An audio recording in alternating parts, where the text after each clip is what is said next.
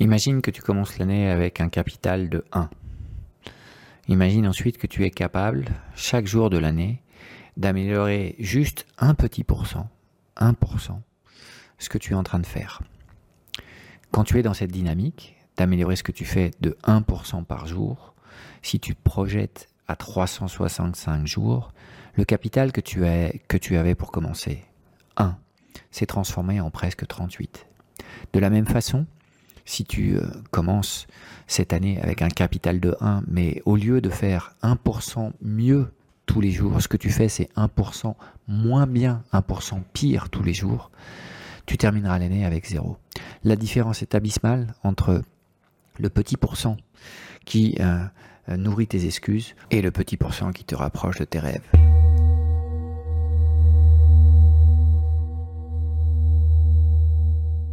Bienvenue à tous dans ce podcast au potentiel inspirant HPI, le podcast pour tous les créateurs, les entrepreneurs, les libéraux en quête de plus de temps pour plus de sens.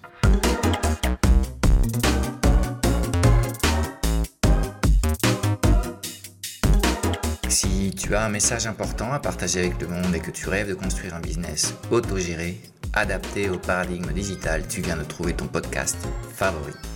Chaque semaine, sur HPI, tu trouveras des stratégies de gestion moderne de la petite entreprise, des solutions pour augmenter ta productivité sans avoir à faire plus d'heures, des techniques et des outils de marketing et vente alignés sur tes valeurs, du coaching et du développement personnel pour mieux gérer les montagnes russes émotionnelles des entrepreneurs et te libérer de tes croyances limitantes, pour pouvoir enfin peut-être laisser derrière le grand technicien que tu es et te transformer en un fondateur d'un business qui rayonne sans toi. Et en prime, tu auras accès de temps à autre à des interviews hyper poussées avec des entrepreneurs antifragiles, en pleine conscience, ceux qui inspirent et cherchent du sens à leur mission.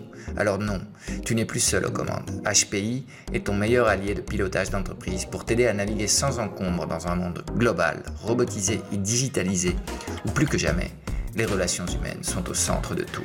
Épisode 21 de ce podcast au potentiel inspirant. Aujourd'hui, on va parler de comment intégrer la culture de la haute performance dans ta vie de tous les jours. Euh, d'abord, euh, on va peut-être commencer par une définition. Qu'est-ce que c'est que la culture de la haute performance? Dans l'entreprise, on pourrait associer ça à de la compétition. Mieux, plus rapide, plus efficace. Euh, je crois que c'est un peu une vision un peu patriarcale des choses, avec un peu trop d'énergie masculine. Même si le monde, le monde de l'entreprise reste un univers à forte compétition, je crois qu'on peut revoir ces concepts euh, et euh, migrer de la compétition à la collaboration. Euh, et ça, ça, ça, enclenche un mode, un mode, un mode de pensée beaucoup plus, beaucoup plus intéressant, beaucoup plus riche en fait. Pour un, individu, la culture de la haute performance, c'est juste le dépassement de soi en fait.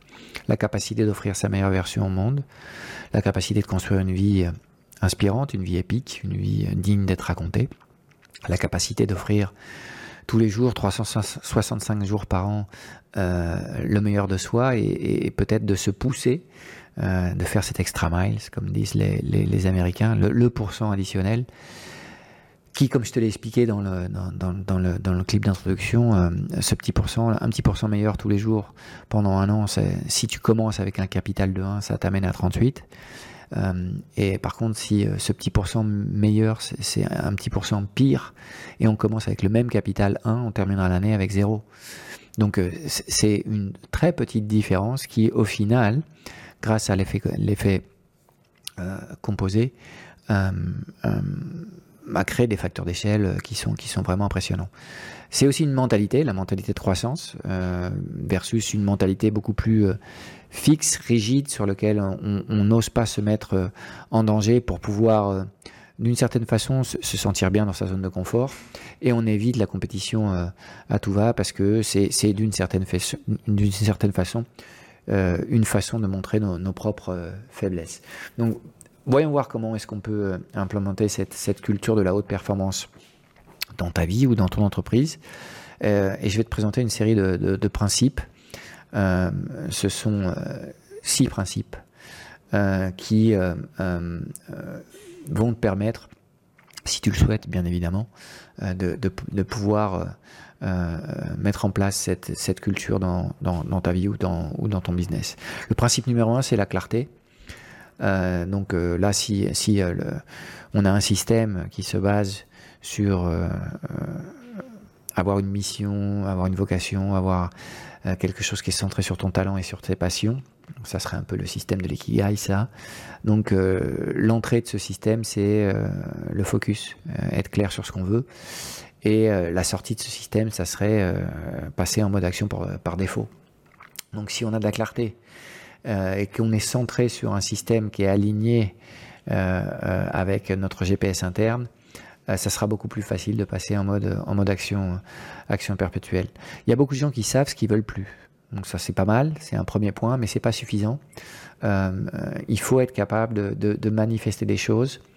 Euh, et la bonne façon de le faire, quand je crée une vision à long terme, c'est de ne pas se braquer sur des détails qui risquent de conditionner euh, les options que tu as, mais d'être très ferme sur le, niveau de visualisation de, ta vision. Par exemple, pour moi, ça veut dire que je souhaite vivre dans les prochaines années beaucoup plus proche de l'océan pour pouvoir surfer. Mais j'ai pas euh, nommé une ville concrète de cette façon. Bah, j'ai plein d'options. Il suffit qu'il y ait euh, un océan et qu'il y ait des vagues euh, pour, pour pouvoir, pour pouvoir vivre plus, plus aligné avec, euh, avec cette envie que j'ai de, de me rapprocher de l'océan. ok? Même chose sur euh, choisir un partenaire de vie. Euh, tu peux vouloir vivre avec une femme libre et indépendante et ne pas détailler physiquement comment est-ce que tu, tu souhaites qu'elle soit. De la même façon, tu peux dire que tu souhaites une certaine stabilité émotionnelle et puis ne pas détailler les qualités ou les traits de caractère qu'elle a. voilà, donc il faut, euh, avoir un niveau de détail suffisant pour que tu puisses savoir si, euh, en gros, euh, bah, si les décisions que tu vas prendre au quotidien te, te rapprochent ou t'éloignent de cette vision du futur que tu as, mais en même temps, ne pas t'attraper dans, dans un cadre trop strict moi, j'ai des gens qui me disent non, non, mais moi, j'ai très clair que c'est dans cette ville, dans cette maison. Je vois comment cette maison serait, euh, va être décorée. Enfin, moi, ça me semble absolument horrible de, euh, de, préparer sa vie à, ce niveau de, détail. Et en plus, euh, tu, fermes des options et, tu, et tu, tu, fermes des portes et des possibilités que la vie va, va t'amener. Donc, premier principe, la clarté sur les choses que tu souhaites manifester dans ta vie. Deuxième principe, le courage.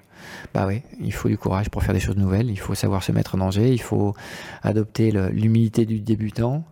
Euh, moi, plus j'avance et plus je sais juste que je ne sais rien, plus je questionne ce que je sais et euh, plus je m'observe euh, dans mes réactions. Donc il faut être capable d'affronter ses peurs, il faut être capable d'avancer malgré ses peurs, d'avancer avec elles d'en faire euh, nos alliés. Il faut être capable de se relever quand on tombe. Il faut être capable de continuer alors qu'on n'a aucun signe que euh, on est sur la bonne voie ou que euh, il y a une certaine amélioration qui pointe à l'horizon. Donc il vaut mieux être capable d'avoir des, pensées responsabilisantes que des pensées limitantes d'une certaine façon. Mais le second principe qu'il y a derrière toutes les grandes choses de la vie et, toutes les grandes transformations euh, humaines, c'est le courage d'affronter en fait nos zones d'ombre. Et c'est en, passant du temps dans nos zones d'ombre que on va trouver des réponses et on va, en sortir grandi en fait de ce chemin. Troisième principe pour la culture de, de la, de la performance euh, appliquée à ta propre vie, c'est la productivité personnelle, c'est être capable de faire plus avec moins. Euh, et là, il y a quatre, euh, quatre techniques que je souhaite te, partager. On les verra sans doute dans des épisodes un peu plus en amont quand, quand j'aborderai en détail ma façon de produire. Mais avant d'ajouter des choses dans la vie, il faut toujours éliminer. Donc on commence par faire le nettoyage avant d'ajouter de, de nouvelles choses. Ensuite, un des principes fondateurs de la productivité, c'est le 80-20. En effet, 20% euh, du temps passé pour 80% des résultats. Donc ça, c'est directement relié avec, euh, avec tes niveaux de clarté euh, et tes niveaux de conscience et d'observation sur ce que tu fais. Mais le 80-20, il est bien réel. Et en général, on, perd un temps pas possible à des choses qui ont un impact minimum sur notre vie. Ensuite, il y a la loi de Parkinson qui dit que si on ne, ne met pas une date limite à court terme sur une activité, cette activité va s'étendre dans tout l'espace-temps qu'on va lui donner. Donc cette loi, elle, nous, elle, nous, permet d'être beaucoup plus productifs parce qu'elle vient aussi accompagnée d'une mentalité de, de, non-perfection. La mentalité de bien good is enough, bien c'est suffisant. Euh, et euh, c'est euh, la multiplication d'actions imparfaites qui produit des résultats incroyables, plus que faire une seule action qu'on pense parfaite. quand tu es dans, un, dans, une, dans une dynamique de perfection, tu, es attrapé dans ton, ton besoin de contrôle et en fait, tu es, carrément en train de faire le, 80% du, du, temps qui ne sert à rien et qui va produire à peine 20% des résultats. Donc la loi de Parkinson, elle est importante. Il faut être plus agressif dans les deadlines qu'on se donne il faut être capable de lancer les choses quand on est moins prêt, parce que des choses pas complètement préparées euh, peuvent fonctionner très très bien. Et ensuite, la quatrième loi, euh, c'est euh, l'inexistence du multitâche. Ça, c'est un concept qu'on a essayé de, de, nous vendre, mais en fait, nos cerveaux sont profondément monotâches euh, et, ça fonctionne bien mieux ainsi. Donc quand tu abordes une tâche, ben, tu, restes concentré sur cette tâche jusqu'à terminer cette tâche et tu essayes de ne pas perdre le focus, ne pas te disperser, ce qui est très difficile hein, dans la vie actuelle avec, euh, avec les dispositifs électroniques qui nous accompagnent. Euh, si tu n'as pas un a priori assez critique sur les réseaux sociaux et les smartphones, rapidement tu peux, tu peux recevoir des, des, shoots de dopamine sans que tu t'en rendes compte et en pensant que c'est complètement normal. Et euh, très rapidement, tu, vas te retrouver complètement addict à ton, à ton téléphone. J'ai lu un article récemment qui dit que plus de la moitié des, personnes qui sont à l'université, euh, si on leur enlève le, smartphone, ne serait-ce que 24 heures, ils sentent, euh, ils sentent un besoin de, de, manque. Donc là, il y a un vrai problème là-dessus. Donc pensez plutôt en monotâche. Pensez à, à, te donner moins d'objectifs dans une journée. Nous, en général, on travaille avec trois actions. Si on arrive à compléter trois actions par jour, c'est bien. Chaque semaine a aussi trois projets. Euh, chaque mois doit avoir aussi trois euh, projets plus grands. Donc, bien évidemment, qui ici, le, le, détail se fait sur, sur la définition de ces actions. Hein. Il faut que ce soit quand même des, actions assez consistantes pour que, pour que ça puisse produire de la valeur ajoutée pour toi dans ton quotidien ou, pour ton business. Mais euh, c'est mieux d'avoir moins de moins d'activités prévues et de, de prendre le temps de les terminer vraiment.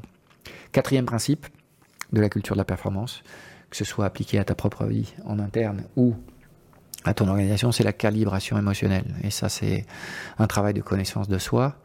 Euh, c'est comprendre que les émotions positives amènent de l'action et les émotions négatives amènent de la procrastination. C'est identifier ces, émotions pour mieux être capable de les réformuler.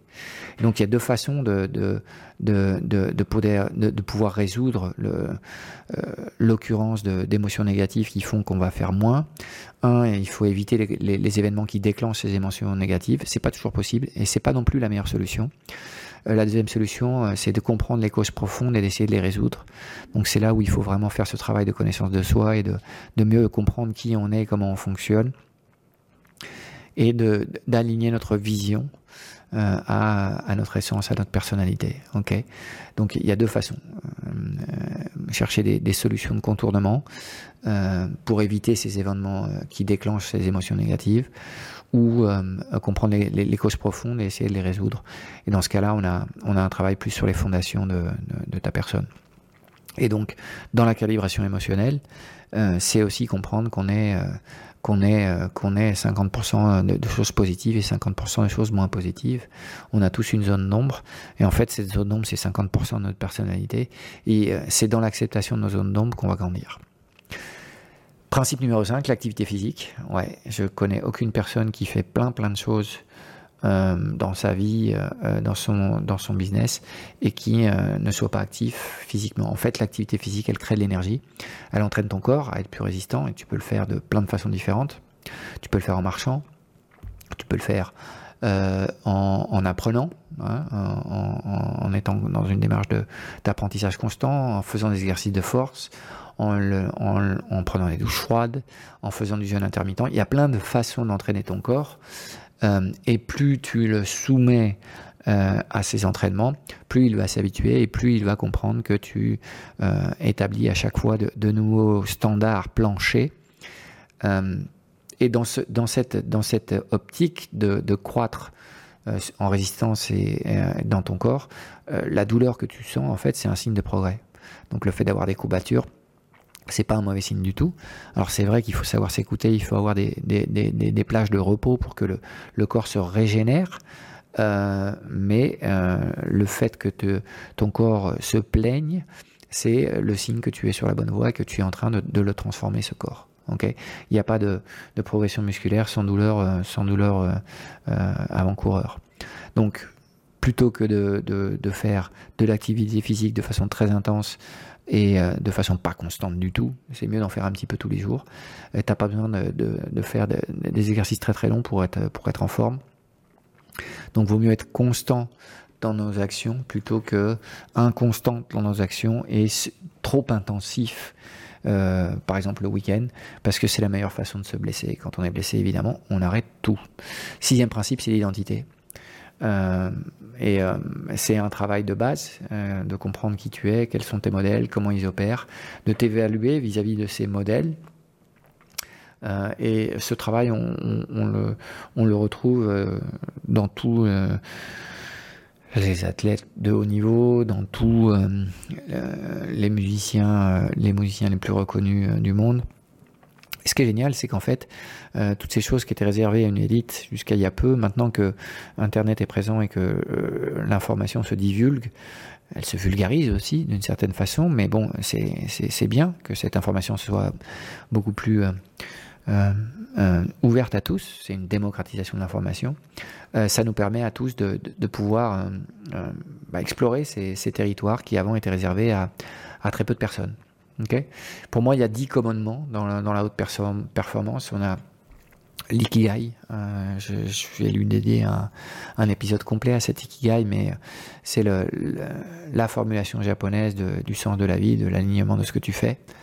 C'est un mélange de, talent, euh, de vocation, de profession et de passion.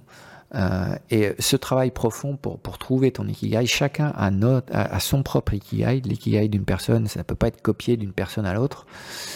Euh, et surtout, c'est la démarche qui est intéressante. Euh, pour trouver ton ikigai, pour trouver ta raison d'être, il faut que tu, tu, la recherches. Si tu la recherches pas, évidemment, tu vas pas la trouver. Okay Donc, cet ikigai, pour moi, c'est un des, des dix commandements de la haute performance. Et quand euh, des, sportifs de haut niveau souffrent de, problèmes mentaux et de, problèmes de dépression, c'est que euh, leur ikigai s'est rompu. Euh, je, passe, je pense pas, ben, par exemple à Naomi Osaka en tennis ou, Simone Biles en gymnastique.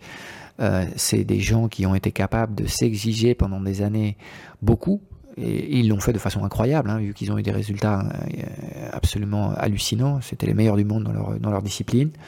Mais il y a un moment où tout ça, bah, bah, littéralement, ça a explosé en vol parce que leur ikigai a changé. Donc euh, c'est cette faute de travail et d'ajustement entre euh, leur identité et leurs actions au quotidien qui font que au final, bah, il y, y a une rupture.